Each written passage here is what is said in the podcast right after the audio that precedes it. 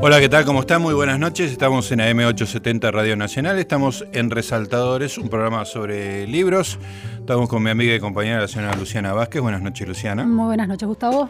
Hoy tenemos un invitado. Tenemos un invitado que para mí es como estar en mi casa porque es un amigo mío de hace 40 años. Wow.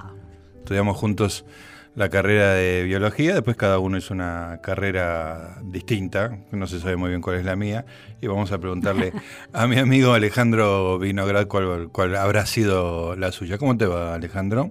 ¿Qué tal? ¿Cómo estás? Hola, Luciana. Eh, gracias por la invitación. Bueno, Alejandro tiene mucha, es multitasking, este, algunas cosas relacionadas con su vieja profesión, oficio de, biólogo, licenciado en ciencias biológicas, como yo, pero además tiene una editorial que se llama Ediciones Vinograd, junto con su mujer, Paula Pico Estrada, este, a quien saludamos en, este sencilla, en esta sencilla ceremonia, este, pero que es una editorial peculiar, digamos, ¿no? Tienen, no, hay libros de, de, los últimos, no sé, 300 años. algunos sí, algunos sí. Contame un poco qué es eh, Ediciones Vinograd. Sí, eh, bueno, mi mujer Paula trabajó en el mundo editorial bastante, en, en, en editoriales. Vos la debes haber conocido, ¿no? Yo me la he cruzado alguna vez hace muchos años. Ah. Sí, sí, sí, sí. Sí, ella estuvo, estuvo en Planeta, estuvo en Tusquets, en fin. tiene, en Planeta, claro. Tiene como una carrera editorial de, bueno, de aquella época, no sé, de uno de los muchos periodos de florecimiento, digamos, del, del mundo editorial argentino, ¿no es cierto? Después de, sí, en la segunda mitad de los 80 o cosas de ese tipo. Eh, mi, experiencia en realidad era mucho más, más limitada. Yo la experiencia que tengo forma parte de lo que decías vos antes, de un poco las derivaciones de mi carrera. Yo desde el año 2004, más o menos, eh, estaba dirigiendo una colección de crónicas de viajeros patagónicos eh, para Eudeva. En fin, el punto es que en algún momento, bueno, por esa no sé muy bien por qué, por esas ganas de hacer cosas juntos que a uno, que a uno a veces le agarran con la, con, bueno, con la gente que quiere, con la pareja, con, la gente que tiene cerca.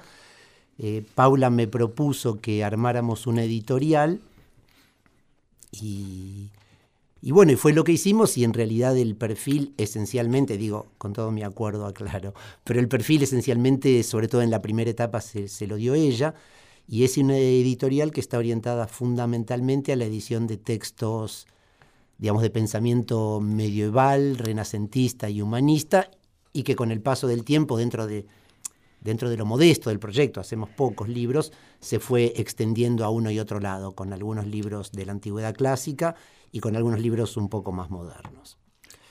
Eh, como quiera que sea, son todos o casi todos libros vinculados Sí, casi todos, no todos. Libros vinculados, digamos, al mundo de las ideas, al mundo del pensamiento, al mundo de, de, la filosofía. Hicimos también una, una concesión de, Paula y, de la editorial A mis gustos, algunas crónicas también, algunas crónicas de viaje fundamentalmente. Y bueno, y editaron uno de los libros más maravillosos para mí, de los, de los que pertenecen a, a mi experiencia vital que tiene que ver con, la mamá de Paula, que es Sara Gallardo, los, los macaneos, ¿cómo se llaman? Macaneos. Macaneos, ese es un libro, es un libro, bueno, para mí muy particular. A mí me gusta mucho, yo, la verdad que yo reconozco, yo soy bastante ignorante en, en el universo de la literatura argentina. Soy bastante ignorante, punto, ¿no? Pero también No te creemos. Si hay alguien que no es ignorante, es alejado. Por ahí el siglo XX, el siglo XXI los tiene un poco descuidados, ¿no? Pero todo lo que viene antes este, lo, conoce bien.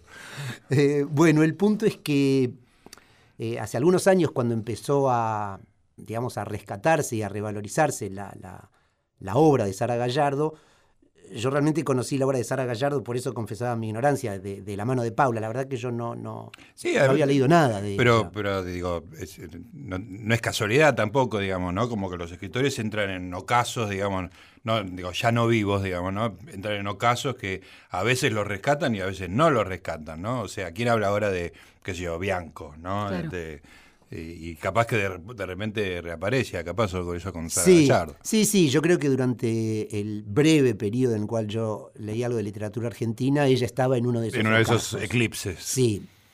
Bueno, del cual volvió por, por, digamos, para el universo de los lectores de la mano de, de críticos y comentaristas y para el mío de la mano de Paula, la verdad. Sí, ¿no mano mucho más directa. Sí, en realidad sí puedo hacer una pequeñísima confesión que Paula no va a aprobar, ojalá que no esté oyendo. Eh, en un momento en el cual, eh, bueno, antes de que ya nos habíamos conocido, yo ya estaba enamorado de ella, la verdad, pero todavía no estábamos juntos. Eh, vi un ejemplar de Los Galgos, que yo creo que la edición del Elefante Blanco, que tiene una foto de Solapa en la cual Sara es muy parecida a Paula. Muy parecida a Paula, sí. Paula está muy parecida y me lo compré porque era... Porque querías tener esa foto. Quería tener la oh. Paula en la mesita de luz. qué lindo. Hermosa historia. Alejandro, ¿qué tipo, qué, autores publican de estos autores medievales y cuál es el, el hit de la editorial entre ese universo de, textos y de autores? Bueno, gracias Luciana por la pregunta porque me había desviado de la pregunta de Gustavo. Me y dio mucha curiosidad eso, ¿no? Es que voy a contestar las dos juntas porque ya me sentía un poco, me había, me había perdido, perdón. eh, yo creo que el hit de la editorial en este momento ha sido eh, eh, eh, o es el libro de Sara Gallardo. Digo que es peculiar porque en este rescate de la obra literaria de Sara Gallardo, bueno, en lo que yo oigo y lo que yo veo es que se ha puesto mucho hincapié, digamos, en, la calidad y el preciosismo de su prosa, ¿no es cierto? Y lo que nosotros publicamos es su obra periodística, que, que si bien, bueno, es respetada, digo, está mucho menos en, ese, en esa especie de descubrimiento de su, de su maestría literaria. Macaneos es un libro en el cual eh, hicimos una, o hizo Lucía de León en realidad, una, una, estudiosa de la obra de Sara Gallardo, una selección de las columnas eh, que ella escribía semanalmente en la revista Confirmado. Bueno, esas columnas yo creo que ahora están volviendo porque me enteré que Gustavo escribe una, pero que durante mucho tiempo... No, nada que ver, era, son muy frescas. te digo que leerlas ahora te da una especie de daga en el corazón que una, que una revista popular semanal publicara una columna como la de Sara Gallardo era una libertad, una frescura. Era una escritora increíble, pero digamos que le daban el pelotero de tres páginas en confirmado y hacer lo que quieras. Y es muy personal, muy personal, libre, pero como, sobre todo la palabra que más me sale es este libre y muy encantador, ¿no? Yo creo que las dos cosas, si me permitís, libre y personal, porque, porque lo que les da gracia, y digo, yo no sé nada de eso, pero, pero si tuviera que pensar en qué es lo que uno le gustaría encontrar en un columnista, es eso. Tiene una voz y tiene un pensamiento en sí, totalmente. Es decir, elige los temas más, más variados, eh, a veces casi siempre bastante humorísticos, pero algunos eh, que, invitan a una reflexión eh, más seria. ¿no? Y escribe, sí, lo que, lo que se le ocurre muy claramente desde su lugar, con sus conocimientos, con, su, con sus ignorancias, con sus prejuicios, con todas sus características. Es una persona hablando sobre un tema. Y bueno, el libro es, la verdad que es, encantador. Pero ese es el libro del siglo XX, digamos. Claro, Tiranos un, duro, digamos. Hueso duro de roer que, que, pegue. Bien edad media.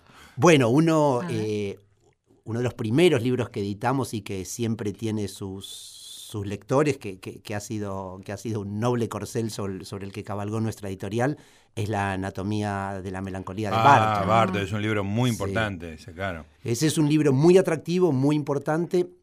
En realidad pasa lo mismo con varios. Eh, digo, el de Barton es un excelente ejemplo. Ahora, hace algunos días en la Feria del Libro nos, nos invitaron a organizar alguna actividad pues nosotros no podemos llevar autores. ¿no? Sería toda una hazaña, ¿no? Sería macabro. Invocarlo, claro, con tablero ouija. Sería para otro tipo de editorial por ahí, ¿no? Con, la vela o el vasito, ¿no? Entonces hicimos una actividad que bautizamos, eh, bueno, tampoco es que sea tan ingenioso, pero digamos con alguna vocación de, de, de provocar algo, ya que no teníamos autores, la máquina del tiempo, ¿no? Eh, donde un poco lo que, lo que planteamos, y yo lo creo de verdad, que a pesar de, todas las tecnologías, a pesar de todos los cambios, lo más parecido a la máquina del tiempo, hasta que se invente la máquina del tiempo, eh, son los libros, siguen siendo los libros. Quiero decir, eh, realmente, digo, cuando lo digo me suena muy obvio, pero a veces cuando lo converso, no sé, siento que tiene un pequeño, una pequeña dosis de descubrimiento. La verdad que un libro te permite establecer un diálogo con una persona que pensó, que contó una historia, que imaginó un mundo hace siglos y te permite hacerlo casi, casi como lo estamos haciendo nosotros tres ahora. Sí, es una, idea linda esa, sí, sí. Y bueno, y el libro de Barton, eh, digo, Anatomía de la Melancolía, habla de cosas, bueno, de cosas que nos pasan a todos, ¿no? ¿Fue escrito en el año? Puh, eh, ¿Siglo? Siglo XVI. Siglo XVI, 1500 y pico. Sí, sí. Un hombre muy, muy peculiar que pasó la mayor parte de su vida eh, encerrado en la biblioteca bodleiana, eh, leyendo y pensando, ¿no es cierto? Un hombre, en fin, melancólico, para utilizar las categorías que él usa, al cual no le gustaba demasiado el contacto con el mundo, no le gustaba viajar, no le gustaba Tipo razonable, de, acuerdo a mis parámetros. Y esos libros se publican eh, con actualizaciones idiomáticas, con una suerte de traducción a un lenguaje, a un, idioma moderno. Y Siempre, siempre. Para nosotros, lo mismo trato de hacer yo con las crónicas de viajes que hago en Eudeva y con las que hago en nuestra editorial. Pero digo, volviendo a, Barton o a cualquiera de los libros medievales. Eh, sí, nosotros hacemos un un esfuerzo muy grande, en realidad lo hacen los traductores y los anotadores, pero digo, hacemos un esfuerzo muy grande por conseguir anotadores y traductores que, que, que, tengan al mismo tiempo el conocimiento sobre el texto con el que van a trabajar, pero también una mirada puesta en el lector de hoy. Ahí hay también una vuelta de tuerca sobre esta imagen de la máquina del tiempo. Los libros antiguos, que son los libros que yo mejor conozco, tienen una especie de ambivalencia en su lectura los libros antiguos son naturalmente antiguos y nosotros los leemos como algo de otro tiempo y queremos que resuenen como algo de otro tiempo. Pero al mismo tiempo, en la medida en que querramos ofrecerle al lector una experiencia más o menos parecida a la del lector de esos libros, tenemos que recordar que los libros antiguos cuando fueron escritos eran libros contemporáneos, ¿no es cierto? Entonces el desafío con el lector es, con el, el desafío para el traductor, perdón, es, por un lado, naturalmente el idioma, pero sobre todo el idioma no el inglés, el castellano, el latín, el griego, el árabe o el idioma que sea según el libro del que se trate, sino el idioma el idioma con el que nos comunicamos entre las personas, digamos. la dimensión temporal del, del, idioma, ¿no? Claro, pero con una, sí, pero de un modo, bueno, muy sutil, a veces se logra mejor, a veces peor, donde yo quisiera que el lector pueda disfrutar de las dos experiencias, de la experiencia del, del, texto antiguo, que es una experiencia, bueno, muy atractiva. A la gente le gusta ir a ver antigüedades a San Telmo, qué sé yo. Digo, eh, es decir, hay algo atractivo en, en, vincularse con, con, con, con el sonido, con la voz de otro tiempo, pero al mismo tiempo, sobre todo cuando se trata de libros que expresan ideas y pensamientos, que no sea algo apolillado y arqueológico, que haya una, un diálogo. Hay, una tensión entre la extrañeza y lo familiar, ¿no? Hay que eh, mantener la extrañeza de que estás haciendo un viaje en el tiempo, estás yendo a otra dimensión y mantener algo familiar para que no sea intraducible, digamos, una experiencia. El viaje exótico que te, que te resuena en tu cuando volvés a tu hogar, ¿no? Claro. Exactamente. Bueno, es que la imagen del viaje exótico creo que es la que mejor representa, digo, como a mí más me gustan los libros de que cuentan viajes exóticos, me es bastante fácil tratar de encontrar la vinculación entre las dos cosas. Pero es exactamente eso, es decir, todo aquel que haya hecho un viaje, bueno, exótico o menos exótico, pero a un lugar bien diferente, de algún modo entiende. Es decir, porque cuando yo, a la vez pasada yo contaba esto y me decían, ¿cómo se hace? Yo no sé cómo se hace. Pero sé que cuando uno ve el libro se hizo o no se hizo.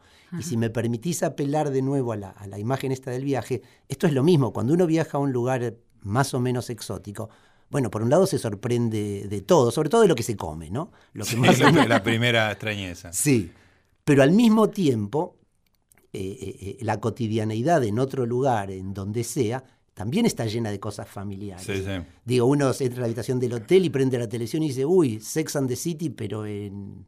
Sí, en árabe, en Farsi. Claro. claro. ¿no es cierto? O, o, no, hoy me quedo en el hotel y como un sándwich de jamón y queso que encontré o cosas de ese tipo. Y al mismo tiempo al rato, no sé, eh, siente los olores de la calle, ve la luz del cielo, oye las voces, percibe el clima y, vuelve a, recordar que está en un lugar bien distinto, ¿no? que hay algo exótico. Estamos con Alejandro Vinograd, de Ediciones Vinograd, amigo mío de hace 40, años. Sí, yo creo que habría que... Estamos ahí en una cifra redonda, me parece. Después hagamos cuenta de cuándo... 76 me parece que entraste. ¿Vos cuándo entraste a la facultad?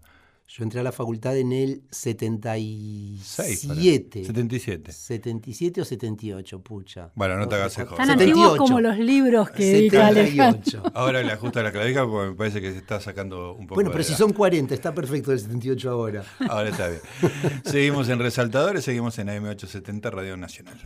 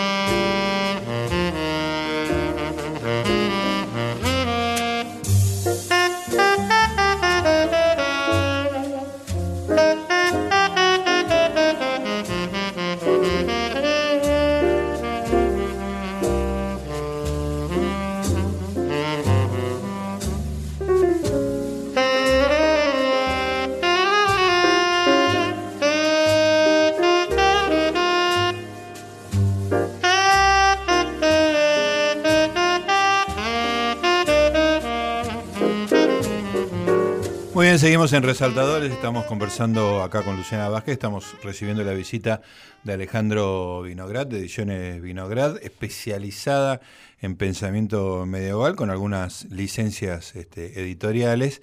Pero me interesa también, este, esto me metí algunos, en algunos libros más, eh, tu experiencia como editor de viajes este, patagónicos, ¿no? Que haces para Eudeva, que tiene, tiene algunos libros extraordinarios, ¿no? Eso, esa experiencia ya me resulta un poco más familiar este, y me, gusta mucho. Contá un poco eso. Bueno, sí, eso, digo, a mí también me resulta una experiencia más familiar. Pero. Lo salva a Paula, a todo el mundo le resulta más. no, eso tiene una historia, bueno, que creo que es simpática. Eh, en el año 79, el Museo del Fin del Mundo de Ushuaia recibió una oferta de un, librero anticuario para comprar una colección de crónicas de primeras ediciones o segundas ediciones o ediciones antiguas y clásicas de crónicas de, de los viajeros clásicos de la Patagonia y de la Antártida, desde Sebald que fue un holandés que viajó en el 1600, hasta algunos de los exploradores antárticos de principios del siglo XX. El director del museo, que era un hombre muy emprendedor, un personaje muy pintoresco, muy peculiar, pero muy emprendedor, decidió comprarla. La colección valía, yo no me acuerdo exactamente, digo, yo es una historia que conozco... Eh, de primera mano. No, hasta ahí de segunda. Ah, hasta ahí de segunda mano, perfecto. Costaba, vamos a suponer, 30 mil dólares de aquellos años. Para un museo chiquitito en Tierra del Fuego eso era mucho dinero. Inaccesible. Con mucho esfuerzo, con una suscripción pública, con algún apoyo del gobierno, lograron comprarla y la colección llegó al museo. Bueno, con libros escritos, en fin, en, distintos idiomas, ninguno de los cuales eh, nadie del pequeño equipo del museo podía leer.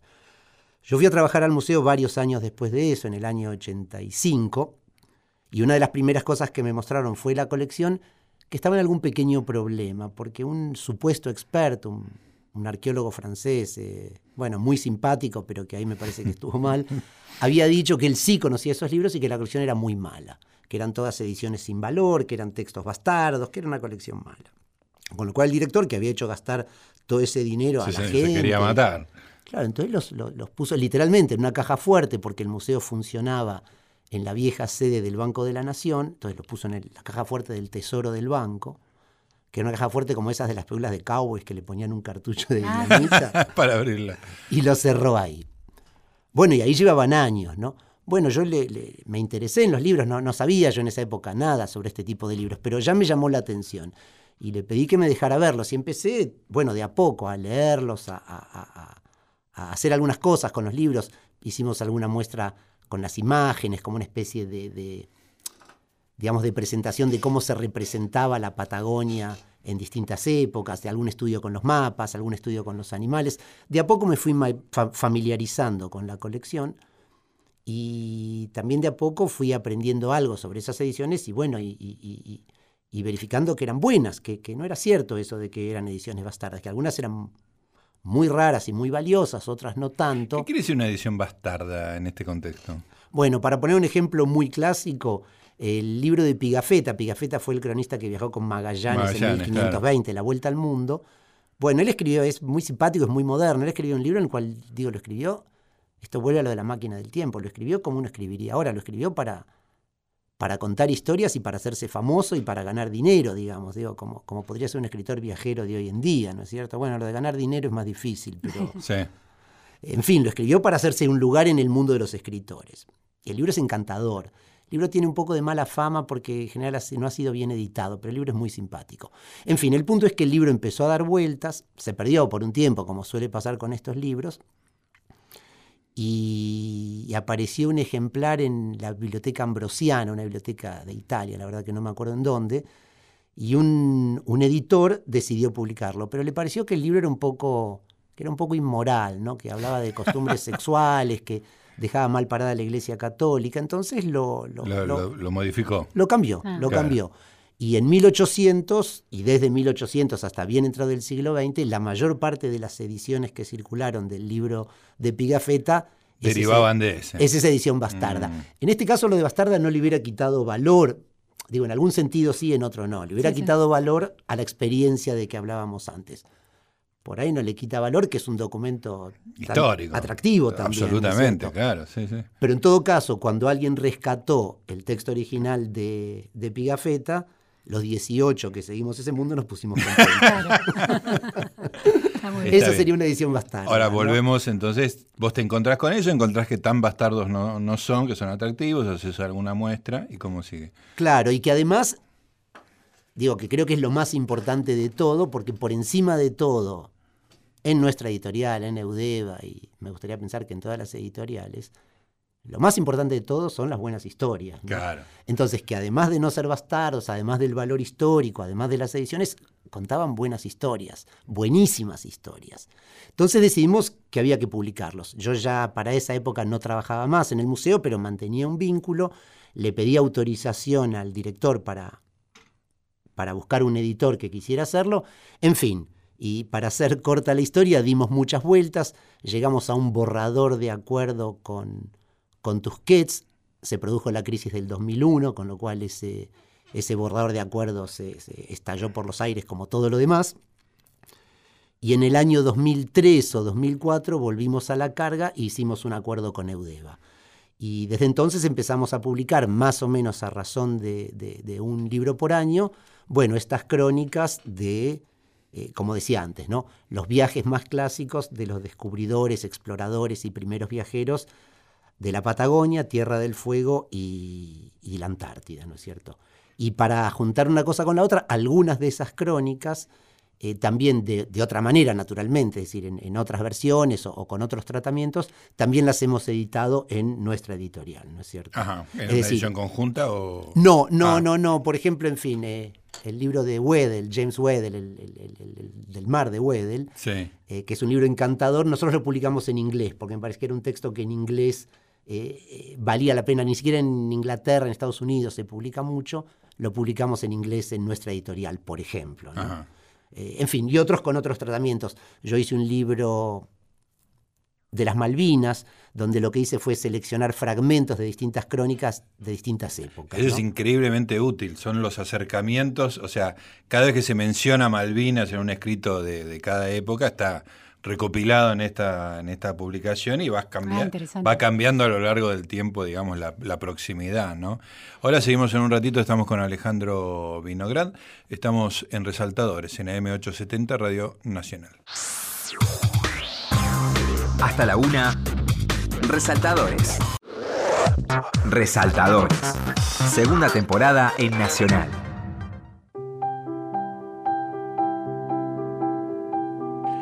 Muy bien amigos, seguimos en Resaltadores, estamos con Alejandro Vinograd, estamos este, recorriendo otros mundos, otras épocas. Este, cuando uno habla de Patagonia, con todos estos, viajes que, circundan la, Patagonia, llegan a la Antártida, bueno, está el tema de Malvinas, ¿no? Recién mencionabas ese libro que, iban mencionando las apariciones de, de las Falkland Malvinas en distintas épocas, pero publicaste también un libro que a mí me vuelve loco, que es el diario del de maestro inglés, va, el maestro, no sé cómo, decirle, sí, maestro inglés, que vive en Malvinas, el diario de guerra, digamos, ¿no? Contalo vos que lo estoy contando muy mal yo. Sí, ese es un libro que yo quiero mucho. Eh, bueno, que antes decías eh, eh, el hit de nuestra editorial, cada uno que me, es decir, uno como editor, ¿no? Digo, cualquiera que mencione parece injusto con otros, así que gracias por ese, porque es un libro al que yo le tengo especial cariño, porque creo que es un libro, es un libro de un pensador humanista del siglo XX, cuando hemos publicado ah, tantos. Sí, sí, sí. Me, acuerdo y me emociono. Ah, así, de, así de simple. Eh, sí, John, este hombre es John Fowler. John Fowler era el superintendente de educación primaria en las Malvinas en el año 82. Efectivamente un maestro, pero digamos, en un sentido, para una comunidad tan pequeña como la de Malvinas de esa época, casi un miembro del gabinete también. Claro.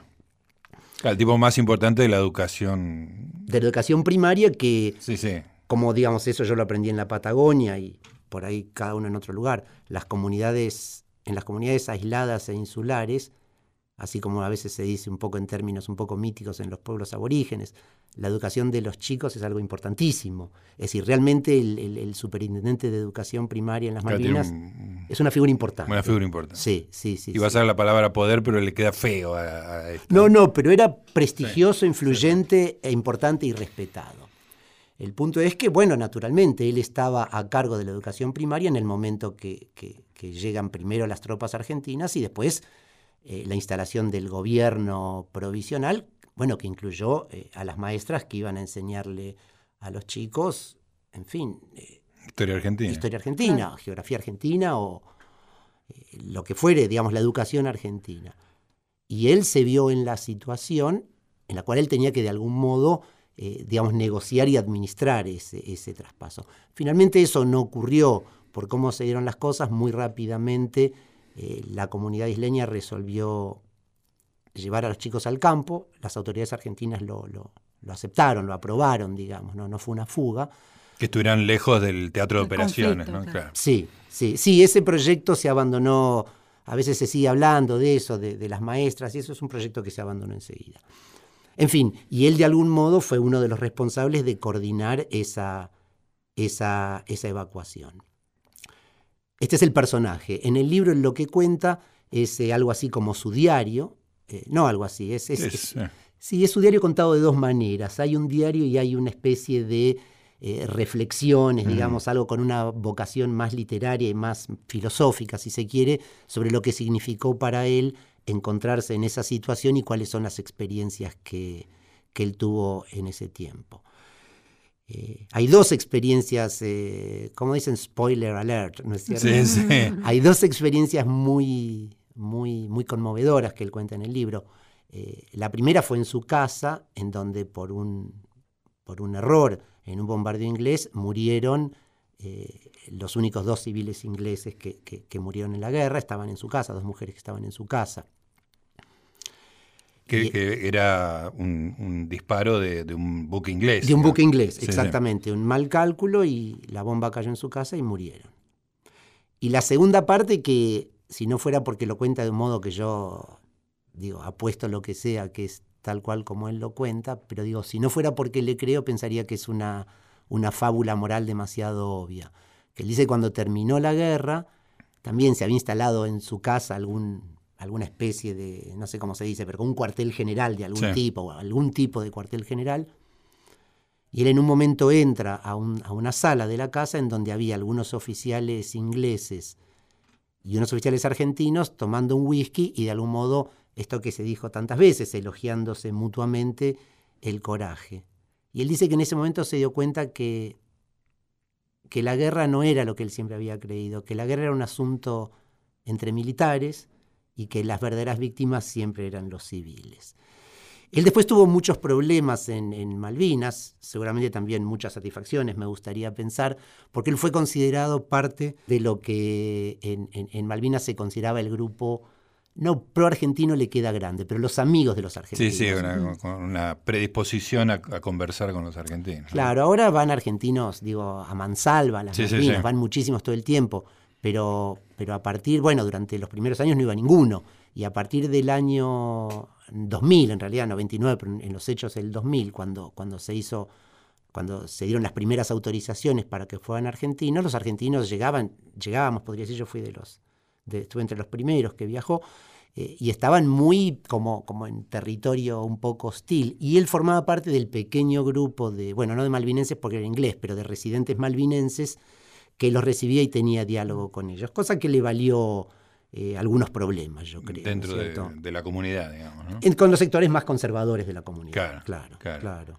Alejandro, a mí me da mucha curiosidad siempre cómo el derrotero personal de la gente lo lleva a estudiar una carrera que aparentemente tiene un destino predeterminado y termina en, por ahí en universos completamente diferentes. Y yo pienso en tu carrera universitaria de biólogo y en Gustavo también, que, se encuentran ahí en ese mundo de, la biología.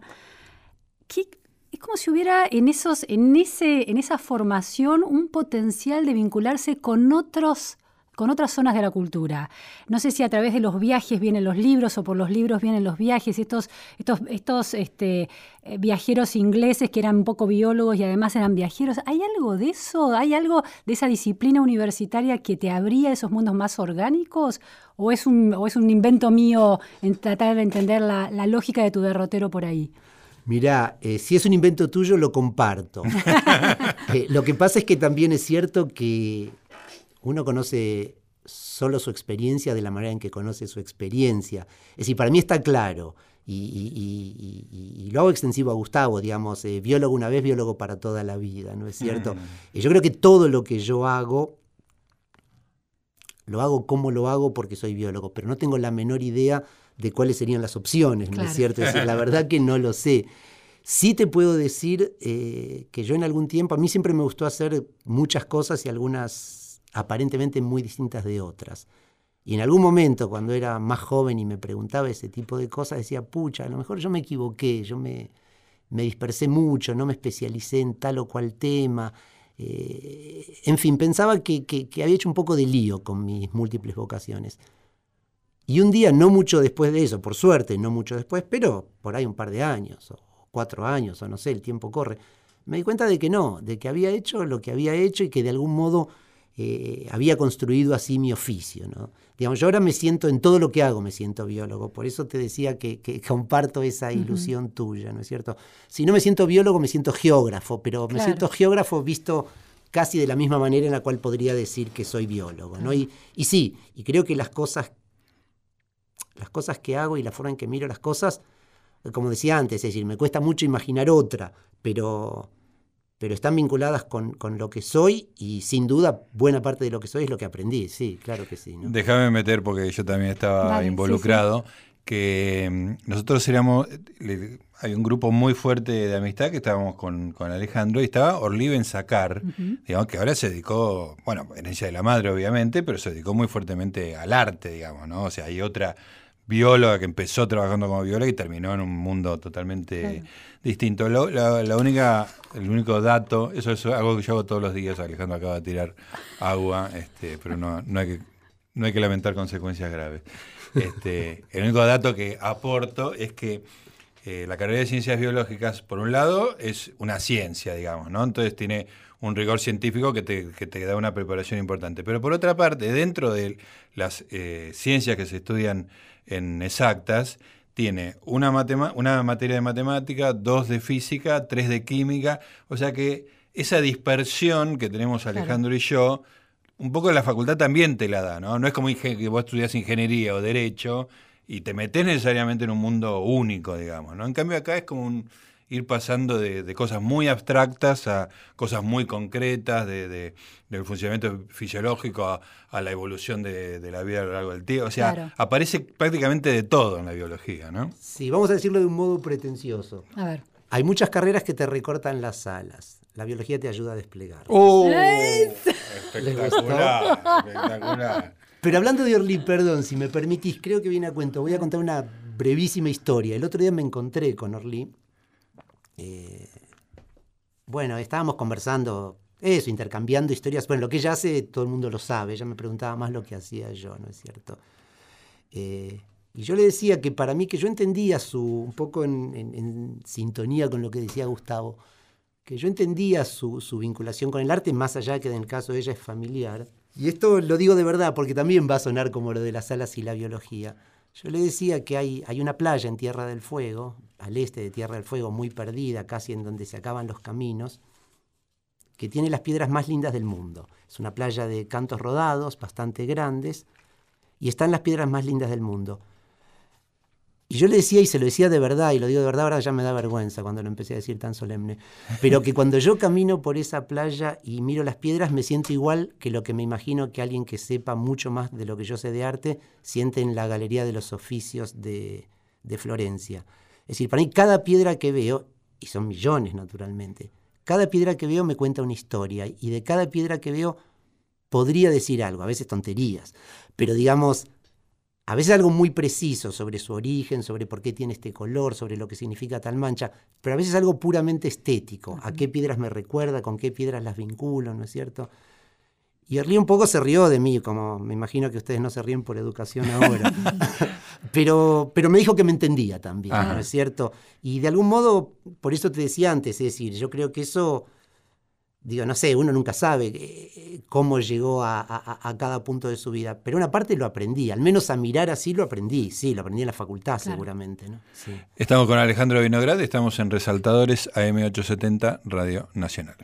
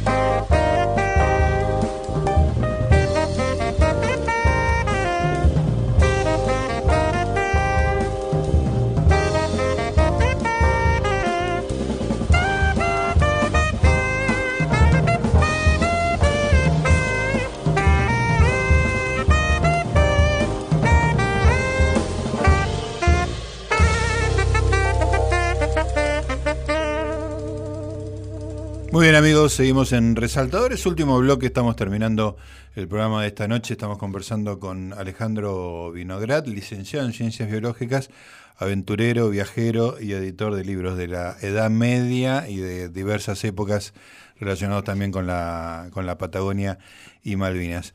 Alejandro, bueno, quiero contarle a la gente que, bueno, efectivamente lo conozco desde hace cifra redonda, 40 años, que nos hicimos amigos rápidamente en la Facultad de Ciencias Exactas y Naturales.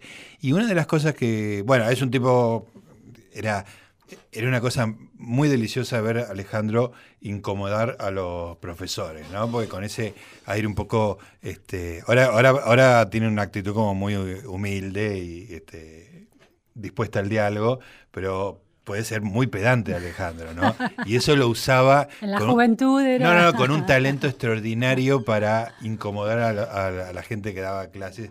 Era una cosa tan deliciosa, ¿no? Porque, pobre los ayudantes, uno retrospectivamente dice, pobres chicas que estaban explicando un tema que seguramente no conocían demasiado. Entonces Alejandro tenía la siguiente táctica. Siempre le decía, perdón, eh, la parte en que vos decís que H2O es agua. Sí, sí, sí, porque son dos moléculas. Entonces, él tiraba una pregunta que parecía ser muy sencilla.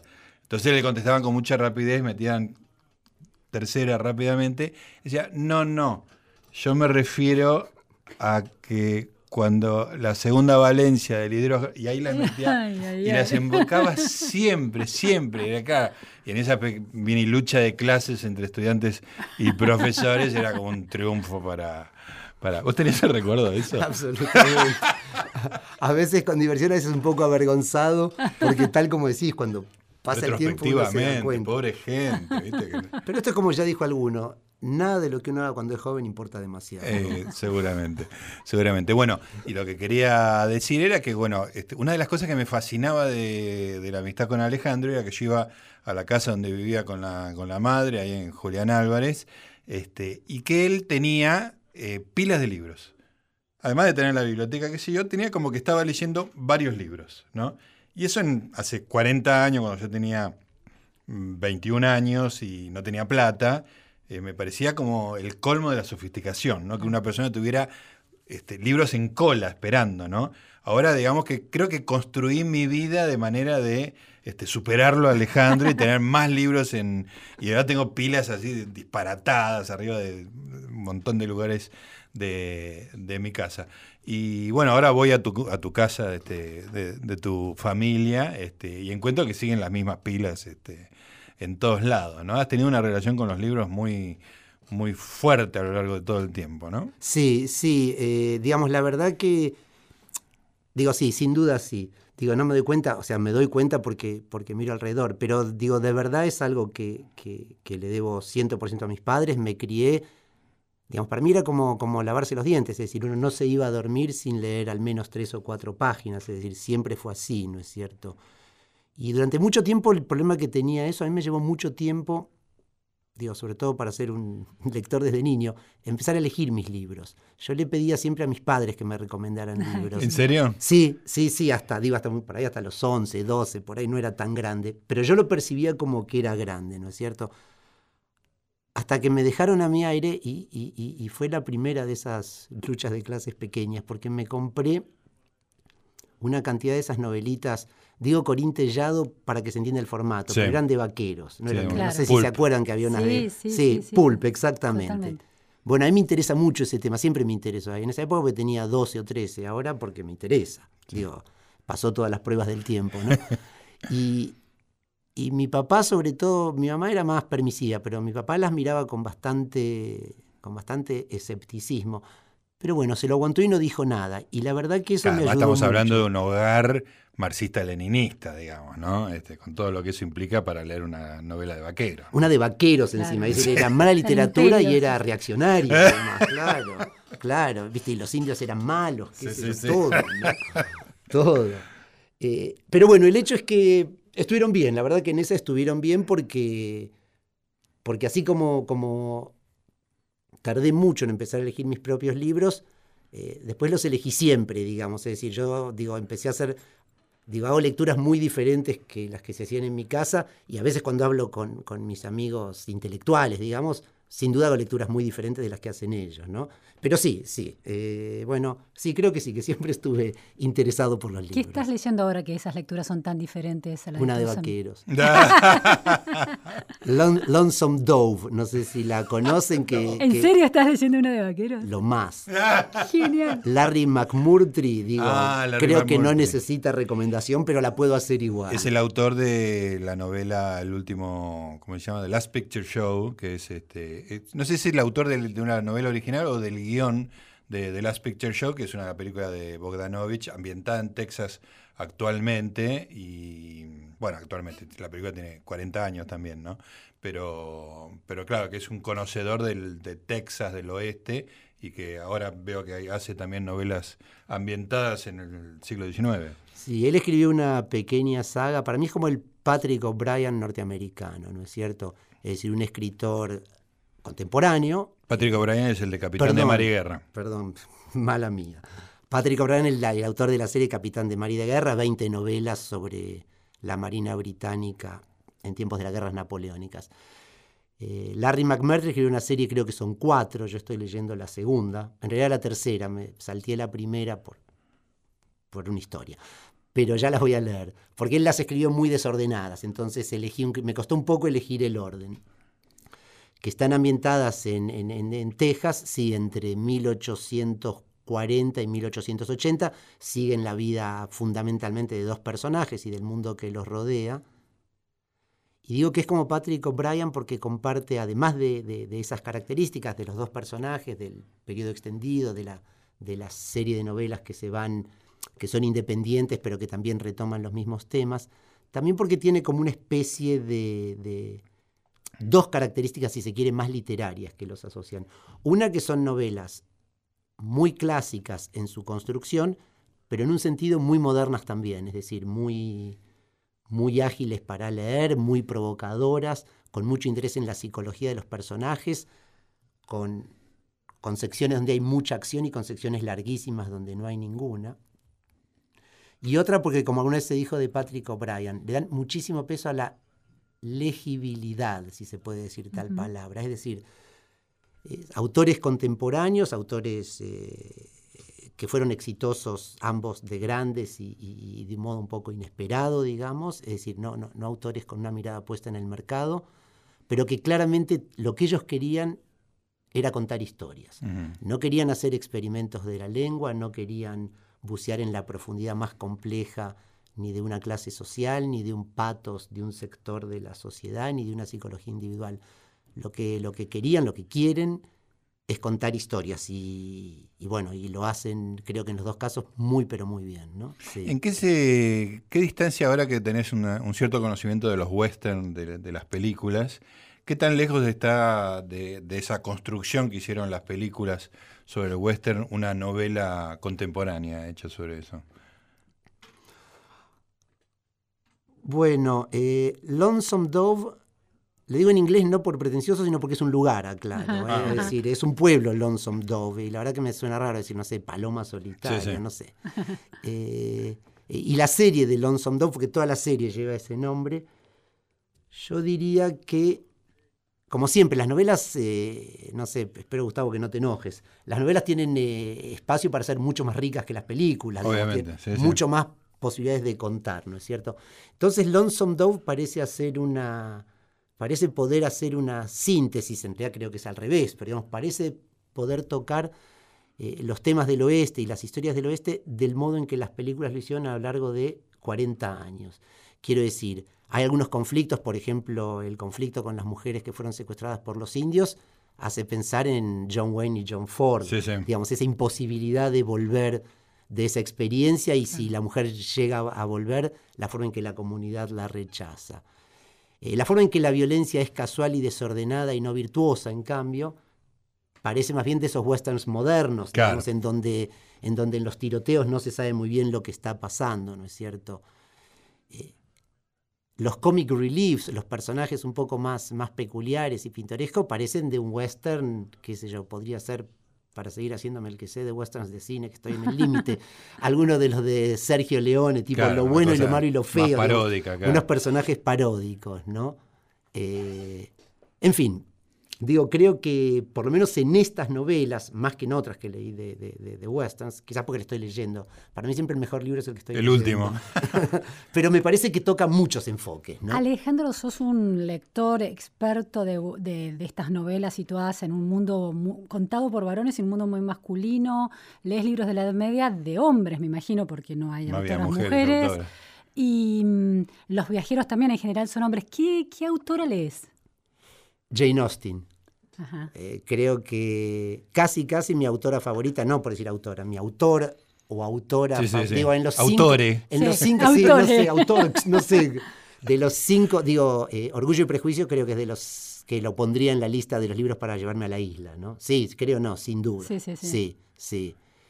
Eh, te diría que ese es uno, déjame pensar algún otro, y ahora me da vergüenza, ¿no es cierto? No, no, pero no te lo preguntaba por una cuestión de, corrección política, sino porque son universos de, autores hombres, es todos los que manejas muchísimo. Entonces digo, a ver, ¿qué, qué, mujer lee? sí, no, no, sí, sin duda, eh, más de autores hombres, no, no, no, no, no, no porque me guste, porque no es que me gusta solamente la, la literatura de acción, pero sí, la verdad que sí tengo que decir rápidamente autoras que me gusten muchísimo. Bueno, como digo, y de paso quedo bien para cuando llegue a casa, Sara Gallardo, pero de verdad me gusta mucho. Es más, digo, la secuencia de las 33 mujeres del emperador, que es una historia acerca de las mujeres de Calfucurá en el país del humo, que de algún ah. modo junta varias de las cosas que a mí me gustan. Digo, habla de indios, habla del equivalente argentino al lejano oeste, habla de la Patagonia, creo que es de las mejores cosas que yo he leído. No, creo no. A mi modo de ver es de las mejores cosas que he leído de literatura argentina. El libro más apreciado de Sara es, es Juaz. A mí lo que más me gustó de todo lo que leí de Sara es esa parte de, El País del Humo. ¿no? Igual por lo que me contó Paula, eh, Sara decía, y me asocio a eso en respuesta a tu pregunta, que no importa eh, eh, el sexo, el género de la persona que escribió el libro. Lo que importa es la historia que se cuenta. Alejandro, gracias. ¿eh? Pasamos muy bien y pasó demasiado rápido. Bueno, muchísimas gracias a ustedes. Al contrario, yo también lo pasé muy, muy bien. Nos reencontramos la semana que viene a esta misma hora, que es muy difícil de definir acá en AM870 Radio Nacional. Chao.